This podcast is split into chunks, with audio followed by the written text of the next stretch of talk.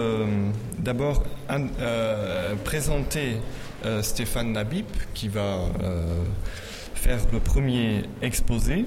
Stéphane Nabib est psychanalyste et philosophe.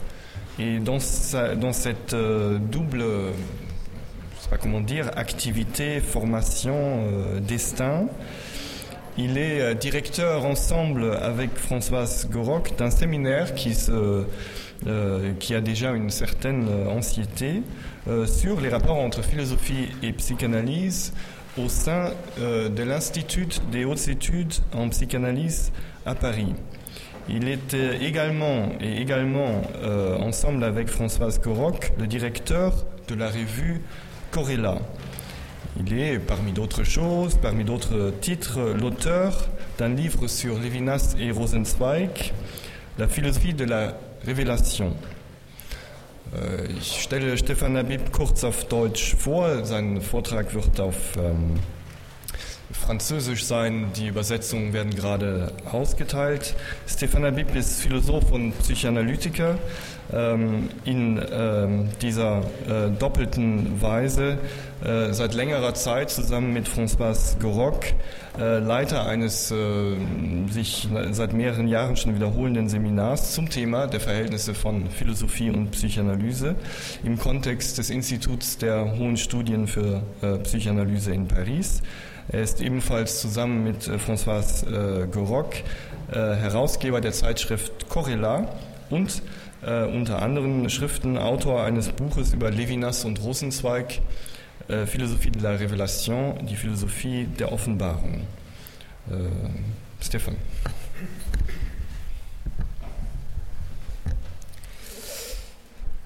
Donc, le, titre de cette intervention est euh, Altération au pluriel, écrire avec euh, Derrida et Lacan. Il n'y a peut-être pas de différence entre lire et écrire. Cette phrase, évidemment, pourrait être une signature. Elle a surtout ceci de particulier qu'elle concentre, qu'elle se concentre, tient en elle une infinité de questions insistantes. C'est un nœud, un écheveau lui-même tissé de fils multiples et allant se multipliant de noms propres et d'écriture en leur rencontre incessante et recommencer. Et puisqu'il s'agit de nœuds et qu'il ne s'agira que de cela, et pas même du début d'un commencement de dénouement, autre nom de l'analyse, comme chacun sait, il m'importe de compliquer encore, d'ajouter quelques fils et de les faire tourner autour de cette phrase par laquelle je commençais. Il n'y a peut-être pas de différence entre lire et écrire. C'est que, vous l'aurez entendu, elle avance dans le vertige d'autres phrases communes et ô combien différentes de Jacques Lacan et de Jacques Derrida. Je remarque encore immédiatement qu'il faudrait y ajouter le nom de Lévinas. J'y reviendrai, fût-ce très rapidement, mais il est dans cette histoire, et comme bien souvent, inévitable, incontournable. Phrase, disais-je, touchant à l'Ilia et à sa négation, négation du pas et pas de la marche, de la marque ou de la course, au statut du peut-être de Nietzsche à Derrida, à la différence et forcément au petit A la bouleversant, à que je dis à dessein petit d'être celui de Lacan également, en tant que, dit-il, sa seule invention. Et enfin, du lire et de l'écrire, sans oublier l'antre de leur écart, trace de l'espacement dont il ne serait pas faux de dire qu'il faut l'entendre comme ce que peut être l'écriture. Vous aurez à l'écoute saisie la complexité de ce que, le plus simplement du monde pourtant, cette phrase tient en réserve dans l'agencement de ces mots. Je marque alors un premier arrêt, un ralentissement nécessaire afin d'insister. Oui, insister sur l'importance de ce qu'ici je peux commencer à approcher sous le terme de rencontre. En effet, je ne parle aujourd'hui qu'à ce titre, qu'au titre de la rencontre, que j'aurais d'ailleurs pu donner comme titre à cette conférence. Cependant, comment ne pas entendre dans altération l'une des traductions de ce que c'est qu'une rencontre? Ce qui, dès les premières secondes de ma prise de parole, est apparu comme la rencontre de Derrida et de Lacan, à l'intérieur d'une phrase, s'est imposé de ce que c'est ainsi que s'est faite pour moi la rencontre de Michael Turnham. Il faut bien dire, et Jacques Derrida nous a appris à jouer des tonalités d'une telle phrase afin d'en extraire toute la richesse possible. Ainsi, faut-il bien dire, et il faut le dire, et il faut le dire bien, Et m'amusant à y croiser encore Lacan, je ne résiste pas à rappeler cela que le bien dire est précisément la définition qu'il propose de l'éthique, de l'éthique de la psychanalyse. Il faut donc ainsi bien dire que Michael Turnheim est, avec René Major ici présent, ce qui n'est pas sans m'impressionner lors même que j'ose prendre la parole sur un tel sujet, il faut donc bien dire, dis-je, que Michael Turnheim est l'un des très, très rares auteurs au monde à travailler sur cette question de ce qui se joue entre Jacques Lacan et Jacques Derrida. Ce qui signifie bien évidemment autrement que dans la crispation de simples oppositions que je dis anecdotiques, autrement qu'en racontant des histoires, autrement qu'en collectant tous les méchants mots qui ont pu être prononcés par l'un et par l'autre au cours de séminaires ou de conférences, dans des écrits publics et privés, autrement qu'en relatant les scènes qu'ils n'auront pas manqué de se faire l'un à l'autre, donc. Non qu'il faille les taire, loin de là, et au vrai tout analyste sait qu'il n'y a jamais rien d'anecdotique dans une anecdote. Mais force est de dire que ces histoires sont loin d'être le tout de ce qui se joue et de ce qui reste à lire, à dire et à écrire, euh, de ce qui s'est passé et se passe encore entre Lacan et Derrida. Eh bien cela, cette manière de lire ce qui peut-être n'est pas même écrit ou n'a pas commencé de s'écrire, et non pas simplement ce qui s'écrit entre les lignes, je tiens à dire aujourd'hui que c'est l'exigence de la pensée de Michael Turnheim. Entendez, l'exigence de la pensée de Michael Turnheim, la pensée exigeante de Michael, Turnheim, est ce que la pensée de Michael Turnheim exige de la pensée elle-même. Rendre hommage à Michael Turnheim, c'est tenter de se tenir à la hauteur de ces exigences-là. Ce dont je parle sous ce mot d'exigence, comme appel à la pensée et à la pensée rigoureuse, j'en peux donner mille exemples dans le livre sur lequel je m'appuie pour, parler, l'autre dans le même. Sur ce titre, je, je, reviendrai très vite.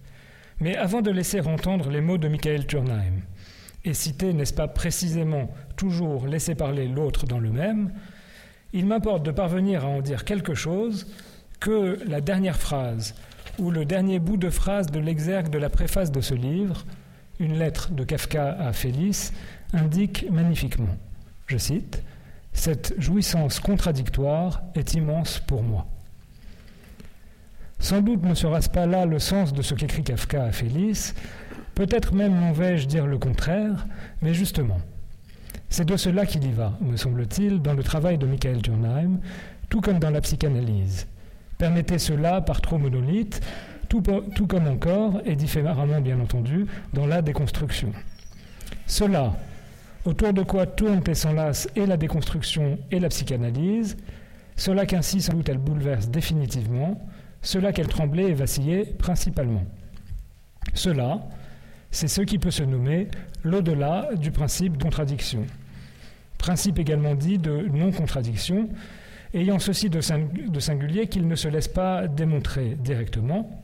Je me permets ce court rappel de la métaphysique d'Aristote, pour la raison qu'il est un principe, dit Aristote, premier, ou littéralement un principe pur de toute hypothèse. C'est dire ce qu'il supporte et l'enjeu monumental qu'il y a à dérouter sa logique, selon laquelle, et là je cite Aristote en métaphysique gamma 1005b 1819, il est impossible, ça c'est le principe de contradiction, enfin une des versions, il est impossible que le même attribut appartienne et n'appartienne pas en même temps au même sujet et sous le même rapport. Et Aristote de poursuivre par quelque chose qui, pour nous, doit avoir la plus haute importance, en tant que c'est encore au nom de l'impossible qu'il l'énonce. Je cite Aristote, mais ce principe n'en est pas moins le plus certain de tous sans contredit, et il a bien le caractère que nous lui attribuons, d'être tel qu'il soit absolument impossible de se tromper. Personne, en effet, ne peut jamais penser qu'une même chose puisse être et n'être pas. Et si une pensée est contraire à une autre pensée quand elle la contredit, il s'ensuit évidemment qu'un même esprit ne peut point penser tout ensemble que la même chose est et n'est point. Car celui qui commettrait cette grossière, cette grossière erreur devrait avoir en un seul et même instant des pensées contraires.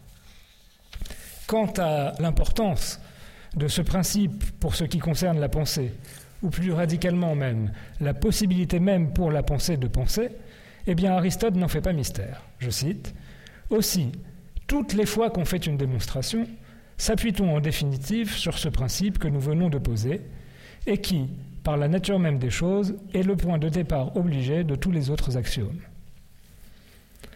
Alors, je dis bien dérouter le principe et j'écris au-delà du principe et non pas réfuter ou contredire le principe de non-contradiction.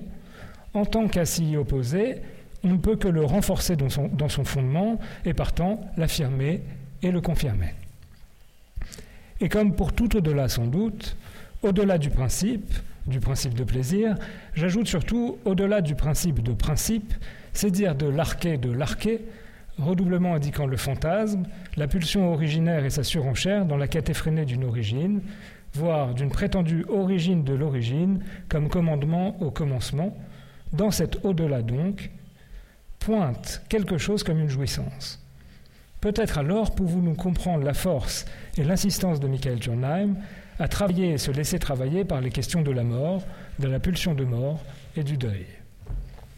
Ainsi, je propose de lire les travaux de Michael Turnheim, je dirais même le corpus de Michael Turnheim, comme orienté par cet au-delà du principe de contradiction, dont l'énoncé aristotélicien, je le répète, commence par dire l'impossible.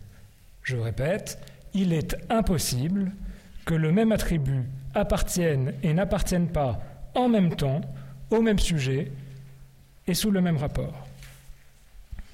Il y, a, une version, disons, plus ontologique de ce principe qui est encore plus courte et beaucoup plus simple. C'est que si une chose est, dit Aristote toujours, il est impossible qu'elle ne soit pas en même temps.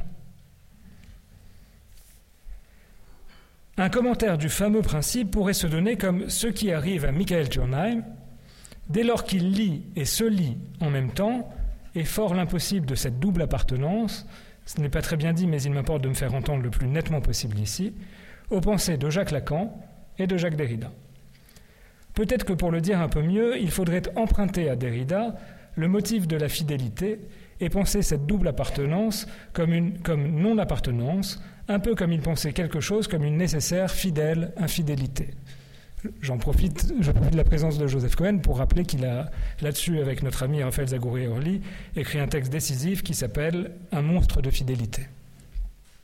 Donc tout se passe comme si, dès la préface de l'autre dans le même, Michael Turnheim prenait le risque de s'adresser à Aristote à propos de son principe et de lui dire Il est impossible, certes, et pourtant. Le même Aristote n'écrit-il pas dans sa poétique je cite, qu'il faut préférer l'impossible qui est vraisemblable au possible qui est incroyable. Ainsi, l'au-delà du principe de contradiction est-il l'impossible? Peut-être serait-il d'ailleurs plus prudent d'en dire qu'il en est l'une des figures. Oui, l'au-delà du principe de non-contradiction comme figure de l'impossible. Et c'est à cela, du moins est-ce ainsi que je propose de le lire, que tient Michael Turnheim dans tout son questionnement. Qu'il pointe les derniers mots de Freud dans les actuels sur la guerre et la mort dès le commencement de la première partie de l'autre dans le même, en signe le caractère de nécessité et donne le ton. Je cite Nous nous souvenons du vieil adage Si vis pacem parabellum. Si tu veux maintenir la paix, arme pour la guerre. Il serait d'actualité de le modifier Si vis vitam paramortem. Si tu veux endurer la vie, organise-toi en vue de la mort si nécessaire d'ailleurs et si déterminant que l'on retrouve chez Turnheim dans un beau texte qu'il prononça aux Journées de Tours organisées par Francis Capron en 2007, cette question de la mort au-delà du principe du principe. Texte, permettez-moi ce court détour, qui commence très précisément par l'au-delà et l'au-delà de la raison. Avec le principe de non-contradiction et le principe de raison, nous sommes en présence des piliers de la tradition métaphysique. Si, je cite Turnheim, si l'on veut aller au-delà de la raison philosophique, écrit Derrida au début de son texte sur Bataille, c'est Turnheim, il faut passer par le sommeil de la raison, celui qui engendre et celui qui endort les monstres. Il faut avoir passé la nuit avec la raison, veillé, dormi avec elle, toute la nuit, jusqu'au matin, etc. Seulement après une telle nuit, on aura une chance d'ouvrir l'œil, mais on ne saura jamais si le réveil est encore ruse du rêve, c'est-à-dire encore de la raison. Je dis, fin de citation, je dis que c'est un détour ce qui pour autant n'enlève rien de son importance à ce qu'il donne à entendre. En particulier ceci, qu'il y a bien, et cet incipit le souligne, un fil à suivre dans le corpus de Michael Turnheim, fil qui est le fil de l'au-delà. Importance des occurrences de l'au-delà, coup de fil à faire trembler la raison. Ainsi, un coup de fil de Michael Turnheim serait le bon titre à donner à ce que je raconte aujourd'hui, me concentrant sur l'au-delà. Au-delà que je me mets à lire partout dans ces textes, oui, il faut lire Michael Turnheim à partir de l'au-delà. Avant cette précision digressive, j'étais en train de dire que dans Répétition simulée, Lacan et bataille, eh bien, Michael Turnheim revient sur ce passage final des actuels sur la guerre et la mort de Freud. Il y revient et le répète, le reprend et le commente, afin de nous faire endurer l'aporie, qui n'est pas un drame, autre nom de l'au-delà du principe de non-contradiction. Aporie à laquelle nous obligent les pensées freudiennes de la mort et du deuil. J'insiste très évidemment sur ce pluriel des pensées en tant que c'est à partir de l'irréductibilité, l'impossible réduction de l'une à l'autre, que se joue ce qui s'appelle aporie, au-delà de tout principe de contradiction. Ou encore, pour être plus précis et donner un poids à ce mot qui n'est pas un chibolette de la déconstruction et dont l'enjeu est immense dans et pour la pensée, particulièrement ici où tente de s'élaborer quelque chose comme une articulation féconde entre philosophie et psychanalyse, aporie comme l'au-delà du principe de non-contradiction. Permettez-moi de citer un paragraphe entier. Chaque mot m'y semble important et peut également engager une discussion avec Michael Turnheim. Donc je cite Michael Turnheim. Si je me tue en disant le vrai, il faut que j'accepte, que j'assume ma mort pour pouvoir parler vraiment. Ce lien entre parole et mort, contribution importante de Lacan à la théorie analytique, n'existe pas chez Freud. Certes, il y a chez Freud l'idée qu'il faut accepter la mort, si vis vitam para mortem, mais elle n'est pas mise en rapport avec le langage. Et ensuite, il faut dire que l'idée d'une assomption nécessaire de la mort concerne un certain Freud seulement, et pas un autre. Il y a un Freud qui dit en effet qu'il faut, si l'on veut vivre, regarder la mort en face. Mais il ne faut jamais oublier que Freud dit aussi, en même temps, exactement le contraire. Ma mort est quelque chose d'irreprésentable, unvorstellbar qui n'existe pas pour l'inconscient. Nous ne pouvons pas penser notre propre mort au niveau de l'inconscient. Chacun de nous est persuadé de son immortalité. Et cette contradiction freudienne, c'est toujours Turnheim, et cette contradiction freudienne qui se manifeste par exemple clairement dans les considérations actuelles sur la guerre et la mort, est peut-être quelque chose qu'il aurait fallu garder, absolument garder, et qui risque de se perdre à un certain moment dans l'enseignement de Lacan. Contradiction, fin de la citation. Contradiction, dit-il, qu'il aurait fallu garder, absolument garder. Garder la contradiction sans, tentative de résolution ou de, de relève, comme faire avec l'impossible. Voici ce qui est en jeu avec l'au-delà dont Michael Turnheim nous apprend le travail. En effet, ces mots de Freud sur la mort sont au-delà de la contradiction et comme une injonction à faire l'impossible l'insensé du se préparer à la mort, du se préparer à ce qui ne se saisit, ni ne se représente, ni ne se présente, ni ne se conceptualise, ni ne se peut dire au présent, et là écrit par Freud, sans détour. On aurait sans doute raison d'y lire la traduction freudienne du se préparer à la mort ou de l'apprendre à mourir qu'est supposé être la philosophie, ou plutôt le philosopher. Mais le singulier de ce passage, c'est qu'il contribue à faire voler en éclats l'opposition, la contradiction, si vous voulez, traditionnelle, usuelle, courante entre la vie et la mort. Cette complication questionnante des oppositions est indéniablement l'un des modes de l'au-delà du principe de non-contradiction. Et c'est précisément cela, l'au-delà, qui meut Michael Turnheim. Nul hasard alors à ce que les premiers mots de ce livre que je lis avec vous aujourd'hui, trop partiellement certes, commencent dans ces travaux de deuil. Je note encore en passant l'importance de ce qui se donne comme une pluralisation du fameux travail du deuil. Par le soulignement d'un soulignement de Freud mettant, par l'arrivée de l'inconscient, la pensée hors d'elle. Je cite Turnheim. Freud appréciait de rencontrer lors de ses lectures des confirmations de ses propres idées. Qu'il ait, dans son exemplaire de la Gradiva de Jensen, posé un double trait à côté du fragment de la phrase que quelqu'un doive d'abord mourir pour devenir vivant, indique qu'il tenait à ce moment-là cette remarque pour importante et qu'il était d'accord avec son contenu. Fin de citation. Je, ne lis pas la suite maintenant, mais me permet d'en dire le mouvement, afin de relever la puissance et la singularité du geste. Il s'agit de pointer les différentes approches freudiennes de la mort et du deuil, car il y en a plusieurs, et rares sont les commentaires à en faire quelque chose. Mais non simplement pour les opposer, ou montrer que Freud se contredit, non pas, loin de là même, mais bien plutôt pour tenir en même temps, maintenir l'attention d'une pensée qui pense au-delà de ce qui se peut penser, au-delà de ce qui se donne comme possible.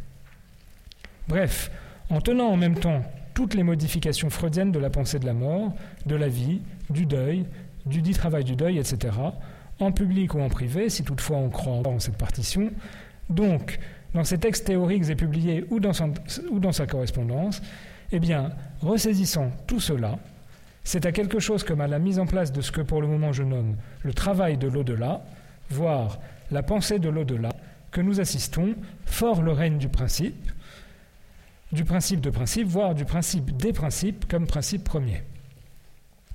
En une formidable note de bas de page, Turnheim nous laisse, c'est du moins ce que je crois pouvoir lire, nous laisse et nous permet de comprendre cela, ce travail, cette pensée au travail de l'au-delà.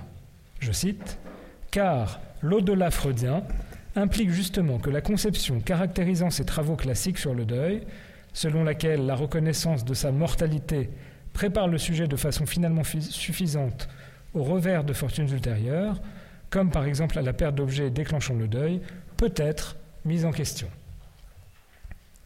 Il y va donc de plus d'une conception dans la conception freudienne du deuil, de la mort, du se préparer à la mort, afin de vivre et de l'apprendre à mourir comme apprendre à vivre. Et cela résiste.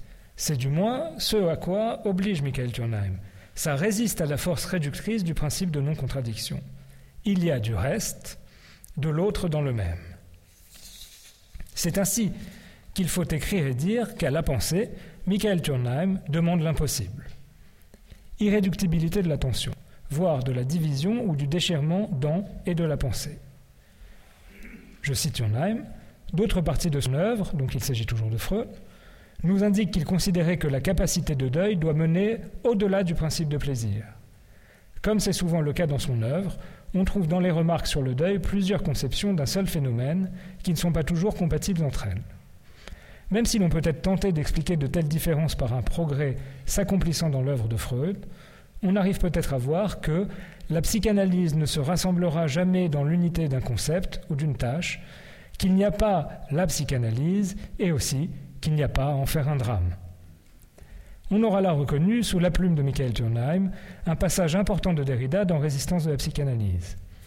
Important en soi, certes, mais important également en tant que se déplie une manière singulière de lire Freud, manière ni synthétique ni téléologique. Mais singulière encore de tenir compte de l'apport incommensurable de Derrida au questionnement analytique. Certes, cependant, cela ne suffirait pas à qualifier la singularité de Michael Turnheim, de sa lecture, de son écriture et de sa pensée. Il faut bien constater qu'avec Freud et Derrida, Michael Turnheim lit Lacan.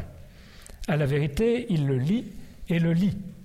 Il tisse plus d'un lien entre Derrida, Lacan et Freud, et il lit Lacan lisant Freud, et il lit également Derrida lisant Freud, et il lit Lacan lisant Derrida, et Derrida, et Derrida lisant Lacan, et lui les lit. Ce qui ne veut évidemment, évidemment pas dire qu'il les rabat les uns sur les autres. Fallait-il même le souligner Il tisse ce lien, fort d'être, comme le dit Blanchot, qu'il lit encore, sans lien, et les liant ainsi, il ne cesse de les lire, sans concession aucune. Ce qui ne plaît pas à tout le monde, je dois même dire que ça en horrifie et rend allergique un certain nombre. Ce certain nombre dont je parle ne peut supporter l'au-delà. L'au-delà du principe de non-contradiction, bien sûr.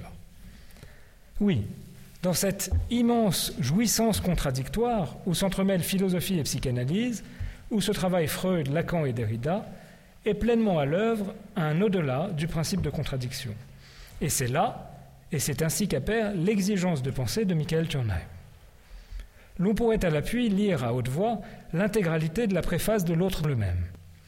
Pour des raisons évidentes, je ne vais pas le faire, mais je vais devoir choisir un ou deux extraits où ce qui se profile est une manière de devoir de ne céder sur rien. Rien de l'exigence de la philosophie de Jacques Derrida, ni rien de l'exigence de la psychanalyse telle que relue par Lacan. Quelque chose comme l'injonction de tout tenir en même temps, de grossir ce nœud dont je parle depuis le début, de toujours plus de fils, se donne à lire comme ce qui reste à faire, ce qui reste à écrire, ce qui reste à penser. Vous n'aurez pas manqué de le relever, tout cela est encore question de lecture et d'écriture. Tout le travail de Michael Turnheim, y compris son travail sur le ou sur les travaux du deuil, s'écrit en termes de lecture. Comme s'il inscrivait ses pas dans ce que Foucault, dans une lettre, écrit à Derrida. Sans doute l'acte premier de la philosophie est-il pour nous, et pour longtemps, la lecture. La tienne, justement, c'est Foucault qui écrit à Derrida, la tienne, justement, se donne avec évidence pour un tel acte. C'est pourquoi elle a cette royale honnêteté.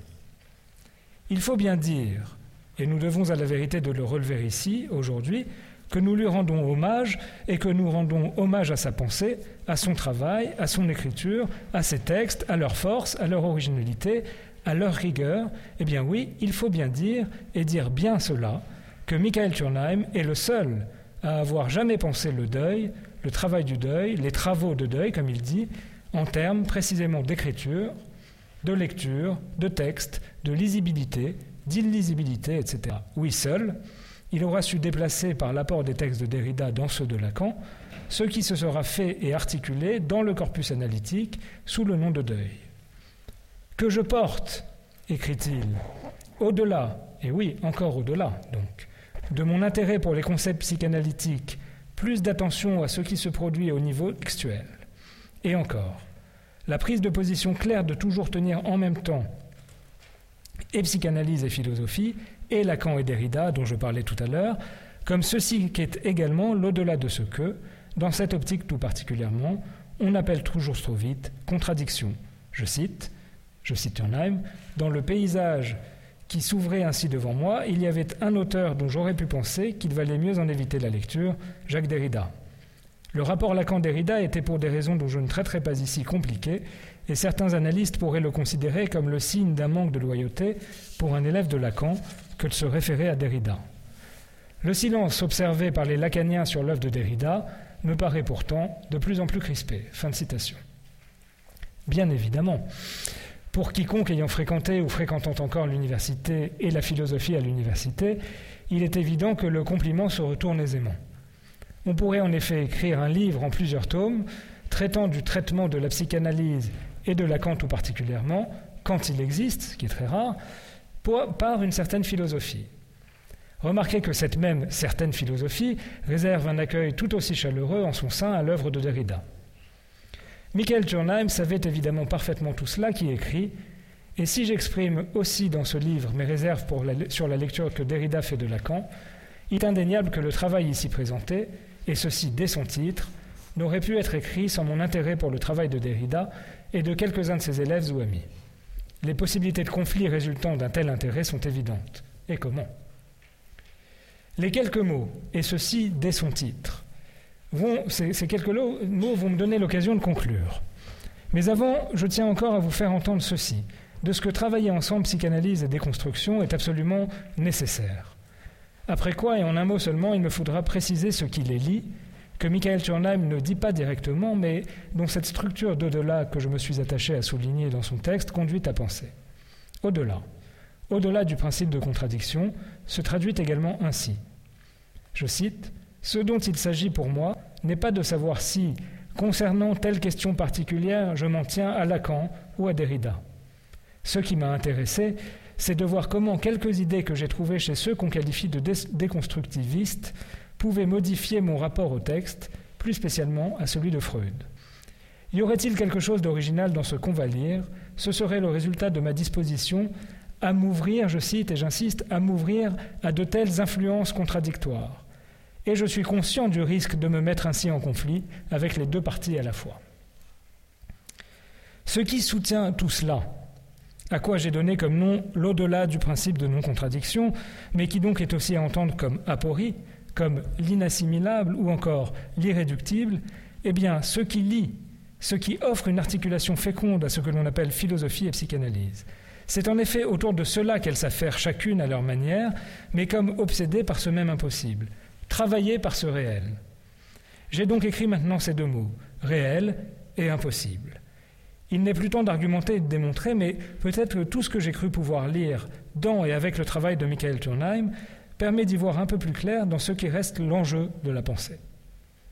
Impossible est l'un des noms de ce qui ne peut être nommé, ou dont la nomination ne recouvre pas tout, ou même ne recouvre pas ce qui reste comme tel et impossible et innommable.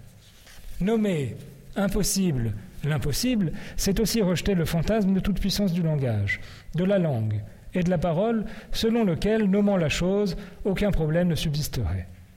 Dire impossible l'impossible ne le, possibilise en rien. Or, je tends à penser que cette manière de tourner, d'être inquiété, de s'affairer autour de l'impossible, d'en être concerné, voire occupé, ou travailler comme d'un motif obsédant, est une marque assez prégnante de ce qui est l'un des enjeux majeurs de la philosophie contemporaine. D'où son infinité, su ou insu, voulu ou non, accepté ou rejeté, avec le travail de Jacques Lacan. Je ne le ferai pas maintenant, mais il aurait fallu pouvoir enchaîner avec une ou plusieurs références aux, conférences de Lacan dans les universités nord-américaines.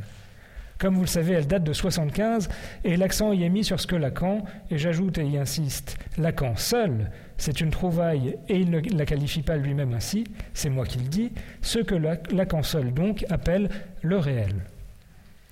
Il n'y a, je cite Lacan, c'est très important, il n'y a pas d'autre définition possible du réel que c'est l'impossible. Quand quelque chose se trouve caractérisé de l'impossible, c'est là seulement le réel. Quand on se cogne, le réel, c'est l'impossible à pénétrer. Je pense que c'est autour de ce réel-là, tel que Lacan le définit très nettement, que se jouent les rapports de la psychanalyse, en tant qu'elle ne peut pas reculer devant l'impossible, à la philosophie contemporaine. Ce qui est dire à la philosophie qui nous est contemporaine à nous également, et qui ne l'était pas, pas forcément, contemporaine pour Lacan. Et que Lacan donc en ait dit quelque chose ou non, que les philosophies en question s'occupent du corpus lacanien ou non, ne met d'aucune importance. Pour illustrer ce travail avec et autour du réel, je dois quand même vous dire à quoi je songe. L'écriture d'une histoire de l'impossible. Mais une histoire de l'impossible est impossible. L'impossible dérange le fil de l'histoire, la logique du récit, le logos de la narration. Il est ce dérangement de l'ordre et du sens. Je rêve donc de l'impossible d'une histoire. Elle, l'histoire impossible de l'impossible, aurait juste le temps, avant d'être déréglée par son objet, de dire, de rappeler que c'est sans doute à partir de Heidegger, comment ne pas le reconnaître pour autant que nul avant lui n'eut jamais l'audace de penser la mort comme possibilité de l'impossible, c'est donc à partir de Heidegger que l'impossible tourmente, marque, travaille la pensée. En cela, l'impossible et la philosophie contemporaine se tiennent ensemble et partant, c'est en cela qu'elles s'en mêlent avec la psychanalyse. Dans cette histoire impossible de l'impossible, j'écrirai une partie géante, absolument disproportionnée quant au reste, consacrée à ce qui se joue entre l'impossible de Derrida et le réel de Lacan. Et le texte commencerait, in medias res, avec une longue citation de Psyché, invention de l'autre. Je cite Derrida. Je, dirais qu'elle ne perd rien, la déconstruction, à s'avouer impossible. Et ceux qui s'en réjouiraient trop vite ne perdent rien pour attendre. Le danger, pour une tâche de déconstruction, ce serait plutôt la possibilité. Et de devenir un ensemble disponible de procédures réglées, de pratiques méthodiques, de chemins accessibles. L'intérêt de la déconstruction, de sa force et de son désir, si elle en a, c'est une certaine expérience de l'impossible, c'est-à-dire J'y ferai retour à la fin de cette conférence de l'autre, l'expérience de l'autre comme invention de l'impossible, en d'autres termes, comme la seule invention possible. J'avais promis de parler du titre, l'autre dans le même, et partant de l'autre dans le même, la structure, si je puis dire, qui tient une place si importante dans la rencontre, dans ma rencontre de Michael Turnheim. Bien entendu, je ne peux maintenant tenir cette promesse. La discussion me permettra peut-être d'en dire quelques mots et ainsi de dire ce que fut cette rencontre pour moi. Ce qu'elle fut et ce qu'elle est. Car oui, comme Freud a pu écrire, après la mort, la perte de sa fille Sophie, en français, à Ferenczi et à Eitingon, la séance continue. J'ose écrire maintenant que oui, La rencontre continue. Ainsi, je finis avec cette écriture de l'au-delà qui fut, qui est celle de Michael Jonheim. Je finis, non sans trembler, de ce que j'ai dit et de ce que je vous ai dit, de ce que je dis et de ce que je lui ai dit, oui, à lui, de lui, ce que je lui ai dit de lui en le lisant lui, moi à lui, Michael Schonheim. Finissant ainsi, par son nom, au-delà de l'impossible réponse de l'au-delà. Finissant son écriture, je finis par lire et écrire, par écrire que je vous le lis, que je nous lis ainsi d'un lien, au-delà, oui, au-delà des différences et des altérations incessantes. Je cite Thurnheim. Benjamin pensait que les œuvres ne cessent de mûrir, qu'il n'y a jamais de lecture définitive de quelque chose d'écrit, et surtout qu'une lecture ne peut jamais avoir pour but de reconstituer ce qu'on pense qu'un auteur a voulu dire. C'est dans ce sens qu'il m'a semblé au moins possible d'arriver, à partir d'une lecture de Freud et Lacan, à l'établissement d'un rapport entre psychanalyse et démocratie. Grâce à la possibilité de puiser dans l'altérité de l'œuvre, au-delà de toute volonté d'appropriation, et finalement même au-delà du deuil, il est permis au lecteur de garder son amour pour l'auteur. Merci.